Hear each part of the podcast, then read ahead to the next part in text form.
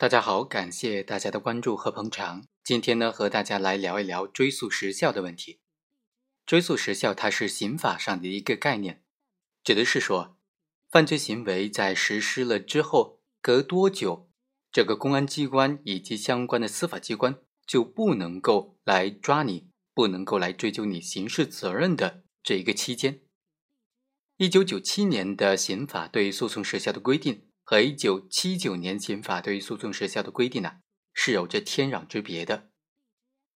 根据一九九七年，也就是现行刑法的规定呢，法定最高刑不满五年的，那么经过五年就不受追诉了；法定最高刑为五年以上不满十年的，经过十年；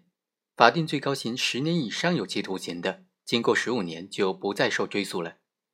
法定最高刑如果为无期徒刑、死刑的，经过二十年，如果二十年以后认为必须追诉的，必须由报请最高人民检察院来核准裁定。同时，刑法第八十八条也规定了追诉时限延长的制度，在人民检察院、公安机关、国家安全机关立案侦查，或者在法院受理案件以后逃避侦查或者审判的，就不受追诉期限的限制了。被害人在追诉期限之内提出过控告，法院、检察院或者公安机关应当立案却不予立案的，那么也不受追诉期限的限制。这是一九九七年刑法当中对于这个刑法当中的追诉期限的限制的规定。那一九七九年的规定是什么呢？一九七九年在刑法第七十七条就规定了。在法院、检察院、公安机关采取强制措施以后，逃避侦查或者审判的，就不受追诉期限的限制了。本期就要和大家讲一个争论比较大的案例：检察机关决定逮捕了，公安机关去执行这个逮捕的命令，此时还受不受追诉时限的这个限制呢？好，我们来看看这个案例：一九九三年的四月二十一日，侯某和被害人发生了纠纷。之后，两人厮打，侯某情急之下掏出了一把土枪，将被害人打成了重伤。案发之后，侯某就在外逃窜了。公安机关在一九九三年的十二月十五号上网就追逃了侯某。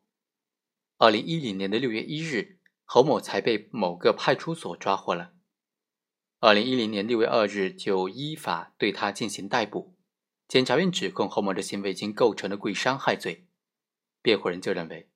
根据从旧兼从轻的原则，本案应当适用一九七九年刑法的规定。而本案呢，案发至今已经超过了十八年，明显的超过了追诉时效的限制。因为根据刑法第二百三十四条的规定，故意伤害致人重伤，判处三年以上十年以下有期徒刑。而本案当中，他也不属于那种以特别残忍手段致人重伤的情形。所以最高的法定刑是十年，经过十五年就过了诉讼时效了，过了追诉时效了。本案案发至今已经超过了十八年，所以应当过了这种追诉时效。最终，法院认为啊，侯某故意伤害他人的行为发生在一九七九年刑法施行期间。一九七九年刑法相对于现行刑法，对于故意伤害罪致人重伤的这种案件，它的处罚是比较轻微的，所以。根据从旧兼从轻的原则，本案应当适用一九七九年刑法的规定，那诉讼时效、追诉时效自然也应当适用一九七九年刑法的规定。侯某故意伤害他人的行为发生在一九九三年，但是侯某是在公安机关决定对他采取逮捕措施以后外逃的，属于逃避法律追究。根据一九七九年刑法的规定，在人民法院、人民检察院、公安机关采取强制措施以后。逃避侦查或者审判的，不受追诉期限的限制，所以法院认为本案不受追诉期限的限制。辩护人认为超过追诉时效的辩护理由不成立。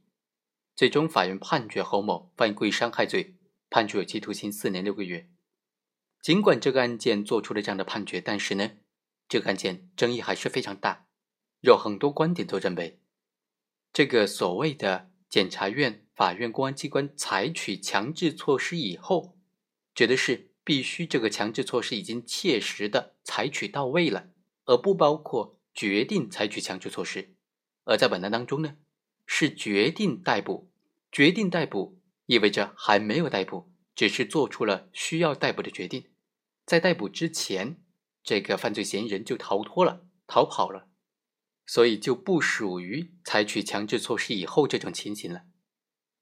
因此呢，尽管法院最终认为他不受追诉期限的限制，但是大部分观点都认为这样判是错的。好，以上就是本期的全部内容，我们下期再会。